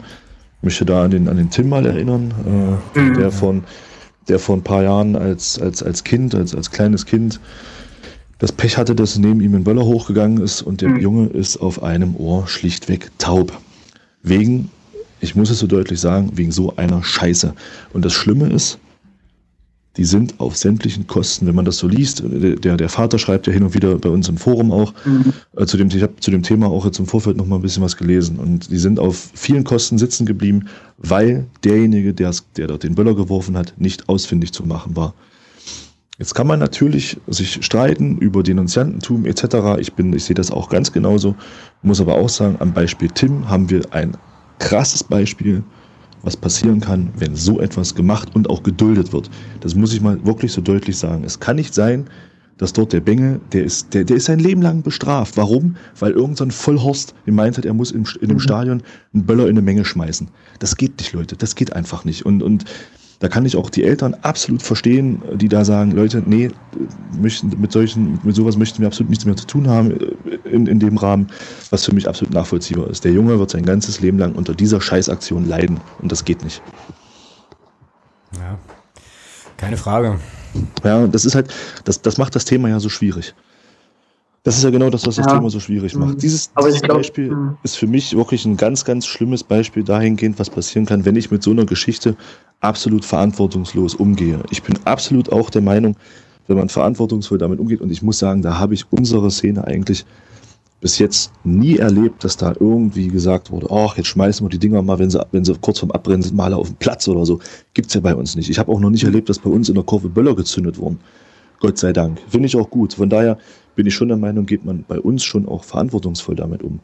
Aber es gibt eben auch leider wieder immer wieder solche Chaoten wie, wie den in Köln. Muss, ich muss einfach mal so sagen, weil wenn, sobald, ex, sobald andere Leute davon betroffen und auch verletzt werden, mhm. hört der Spaß für mich ganz eindeutig auf. Und ich denke mal, da sind wir uns alle einig. Ich glaube auch, dass die Selbstregulierung da in den Fanszenen auf jeden Fall gefordert werden muss. Ne? Ja, ja, genau. Ja, genau. Ja, also sehe ich, sehe ich absolut auch so. Ähm, nur Selbstregulierung finde ich dann, wird in dem Moment schwierig, indem du halt eben dann jemanden hast, der vielleicht eben nicht so tief in Fanstrukturen drin ist oder so und der dann halt eben das Handy zückt. Weißt du? Ja, auf jeden Fall. Ja, das auf also, jeden Fall. Also das ist sozusagen das Ding, das wollte ich jetzt auch nochmal, muss ich jetzt glaube ich auch nochmal sehr, sehr deutlich machen zu dem, was ich da vorhin gesagt habe. Ähm, dass das dann eben an der Stelle irgendwie problematisch wird und dass das natürlich eben auch Aufgabe ist von einer aktiven und einer engagierten Fanszene und unsere Fanszene ist, denke ich, eine, die man so bezeichnen kann, da halt eben auch Klarheit zu haben und dann eben tatsächlich vielleicht auch mal einen, der einen Böller wirft, halt rauszuziehen oder so äh, und dann halt zu sagen, halt hier ähm, denen dann irgendwie, das, weiß nicht, Security zu übergeben oder sonst irgendwas. Mhm. Aber es kann halt eben nicht sein äh, und das ist halt eben gefährlich, glaube ich, wenn dann von außen ähm, so Sachen vielleicht forciert werden, weil man halt gelesen hat, das wäre jetzt, man tut dem Verein da irgendwie was Gutes oder so. Also es ist ein mhm. bisschen, ein bisschen ja, Problem. Absolut. Ja. Ich muss auch sagen, äh, Alex, das war jetzt so, äh, oder Thomas, das war ein guter Punkt jetzt zum Abschluss. Bei was ich der Fanhilfe muss ich da auch sagen, dass es eigentlich viel schöner wäre, wenn man sagen würde, ey komm, ich engagiere mich jetzt mal, ich habe irgendwie, ich mache mir ein paar Stunden frei in der Woche äh, oder auch nur einmal im Monat und kümmere mich langfristig um Projekte, da ist auch die Fanhilfe wirklich offen. Wenn jemand da Ideen hat, wie man langfristig eben ähm, sozusagen gegen solche äh, Vorfälle äh, ja, das einfach thematisieren kann in der Fanszene oder wie man da was bewegen kann, dann kommt vorbei. Also nur weil ich irgendwie ein Handy-Video äh, an einen Verein weiterreiche, ändert das null daran, dass beim nächsten Spiel dann wieder äh, das abgeht. Ähm, wie gesagt, da ist es viel wichtiger, sich äh, zu engagieren äh, in einer eigenen Fanszene und ähm, dein Video zu überspielen, das bringt gar keinem was, ja. Also äh, können die Leute sich eine Woche für abfeiern, aber langfristig ändert es nichts. Ja. Ja, ähm, da hast du jetzt gerade nochmal ähm, auch einen wichtigen Punkt angesprochen, ähm, Kontakt zur Fanhilfe und so weiter. Also ich weiß, ihr seid bei Heimspielen immer ähm, hinter der Nordkurve ähm, mit einem kleinen Stand vertreten. Wenn man ähm, sich noch ein bisschen mehr darüber informieren möchte, was ihr macht und vielleicht auch ja, Informationen haben möchte, wie man mitmachen kann und wie man sich engagieren kann, wie kommt man denn mit euch in Kontakt? Genau, also ähm, ja, wir sind erstmal online erreichbar ähm, auf der Homepage www.fanhilfe-magdeburg.de und geistern auch ein bisschen bei Facebook und Twitter rum, ähm, allein um unsere Öffentlichkeitsarbeit so ein bisschen ähm, zu fördern. Äh, wenn ihr allerdings konkrete Dinge mit uns besprechen wollt und darüber würden wir uns sehr freuen, dann kommt doch bitte einfach zum Heimspiel ähm, hinter dem besagten Stand, an, äh, zu dem besagten Stand an der äh, Nordtribüne, da im hinteren Umlauf. Da sind wir also immer äh, mit Stadiontoröffnung äh, immer bereit zum Schnacken und haben auch einmal die Woche, äh, einmal im Monat eine Sprechstunde, immer am ersten Donnerstag äh, im Monat. Ähm, könnt ihr uns da treffen im Pen-Projekt ab 18 Uhr, äh, Klaus-Miesen-Platz in Magdeburg-Stadtfeld. Da sind wir also auch erreichbar, außer in diesem Monat, da äh, morgen ja das Hamburg-Spiel ist, ähm, findet die Sprechstunde da eine Woche später äh, statt. Und wie gesagt, wenn ihr wirklich was habt, irgendwie ein Brief flattert zu Hause rein oder ihr habt konkrete Ideen oder habt was beobachtet oder möchtet euch mal informieren, dann bitte nicht bei Twitter oder Facebook schreiben.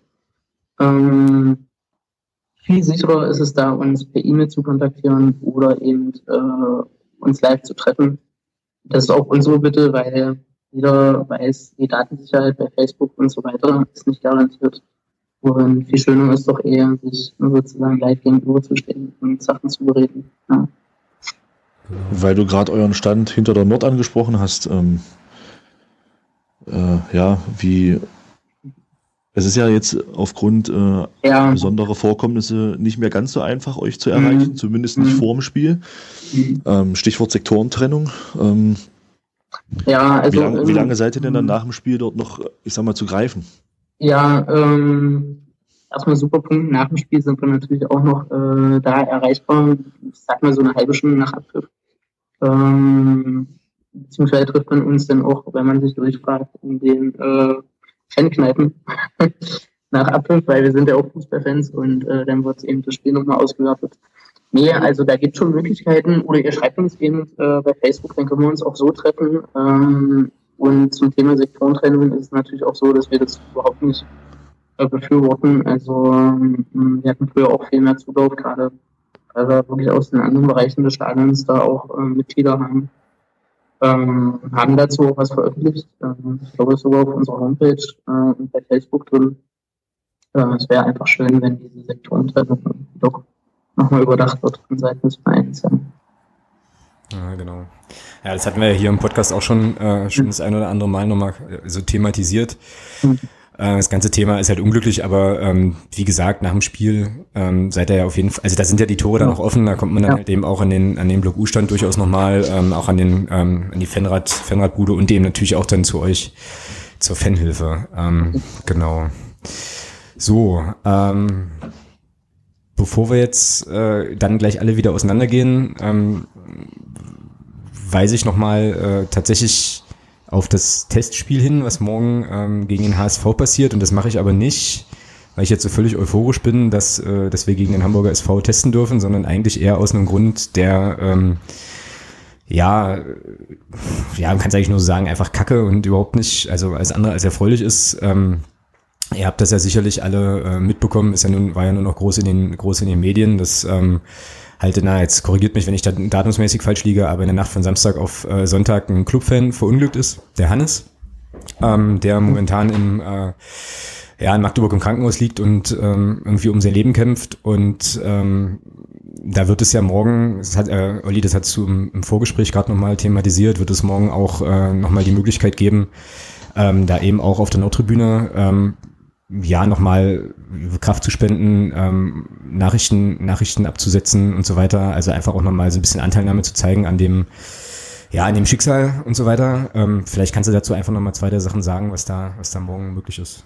Naja, wir haben heute auch nur die Mitteilung bekommen, ähm, ja, natürlich, weiß nicht, super schwieriges Thema, aber halt. Sehr schwierig, ja. Gab ja Sonntag schon äh, diese eine Solidaritätsbekundung und äh, ein bisschen Support für Hannes ähm, da im Krankenhaus, wie du schon erzählt hast. Und ähm, ja, das Spiel morgen steht halt natürlich auch unter einem äh, ganz dunklen Stern und ähm, ja, also oder wir teilen natürlich auch den äh, Aufruf, dass man da morgen auf jeden Fall seine Gedanken im Stadion tragen kann und auch Tapeten oder äh, Bettlaken, ähm, da dem Hannes viel, viel Kraft und äh, ja, einfach Willensstärke äh, wünschen sollte, sozusagen. Und ja, bin mal gespannt, ob vielleicht auch äh, die Mannschaft oder ja, oder wer sich überhaupt beteiligt an, an der ganzen Sache. Und, ja, und hoffe einfach nur, dass es glimpflich, irgendwie noch glimpflich ausgeht. Ja. Also,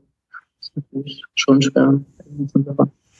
Ja, genau, aber ähm, also wir hatten uns ja im, Vor im Vorgespräch, hatten wir uns ja auch drüber unterhalten, aber wir wollten es auf jeden Fall ähm, eben auch nochmal angesprochen haben, weil uns das einfach irgendwie auch alle bewegt, ähm, was da, was da letzten Endes passiert ist und vor allem eben auch, ähm, was, dem, was dem Hannes da widerfahren ist. Und wir drücken da auf jeden Fall auch alle verfügbaren Daumen, äh, dass das, also dass es auf jeden Fall packt. Und ähm, ja, dass wir dann halt, also dass er dann hoffentlich irgendwann auch ähm, wieder ein Spiel vom FCM entsprechend sehen, mhm. sehen kann und verfolgen kann. Das ist an der Stelle, ähm, denke ich, auch mal das Allerwichtigste. Und wie gesagt, wenn es, äh, also die Leute, die morgen zum, zum HSV-Spiel also gehen und da nochmal Anteil, äh, Anteil nehmen wollen oder äh, Anteilnahme bekunden wollen, die können das eben auf der Nordtribüne, glaube ich, auf, auf, auf der Nordtribüne machen direkt, gell? Oder genau. Jo. So, ähm, wie endet man jetzt auf irgendwie doch nochmal einer, doch noch mal einer positiven Note? Ähm, ja, also auf jeden Fall erstmal, ähm, Olli, dir äh, vielen, vielen Dank dafür, dass du, dass du heute im Podcast dabei warst und uns, ähm, wie ich fand, äh, super gute Einblicke nochmal gegeben hast in die Arbeit der Fanhilfe auch. Von, von mir auch. Ja, danke auch äh, an euch äh, fleißigen äh, Podcastmacher, ähm, dass wir hier sprechen durften.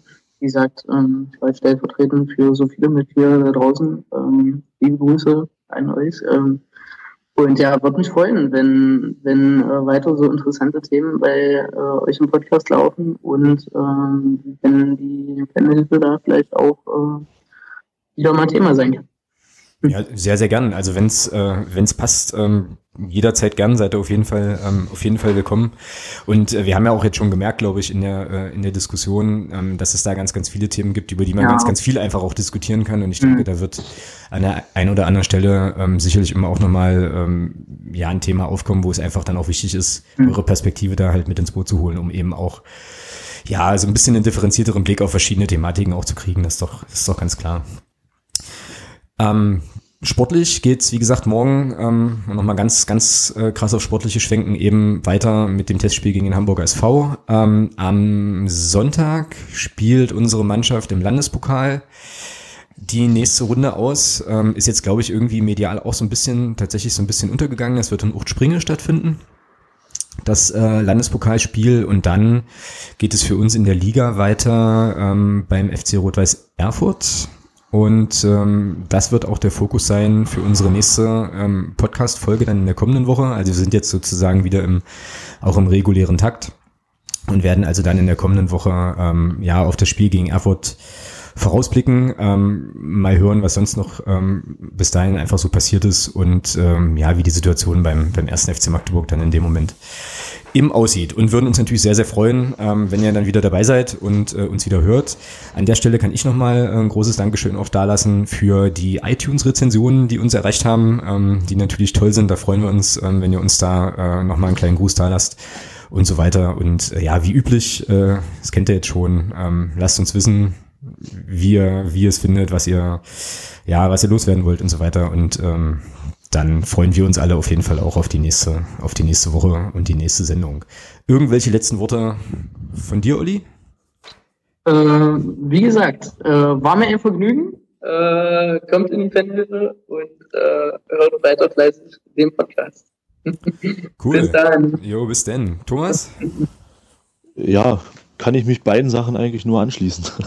ähm, ja, und letztlich ist es mir auch nochmal wichtig zu sagen, Kämpfer Hannes. Ja, definitiv. Ja, auf jeden Fall. Auf jeden Fall. Subi, in diesem Sinne, ähm, machen wir es kurz. Vielen Dank fürs Zuhören, vielen Dank fürs Dabeisein und bis bald. Macht's gut.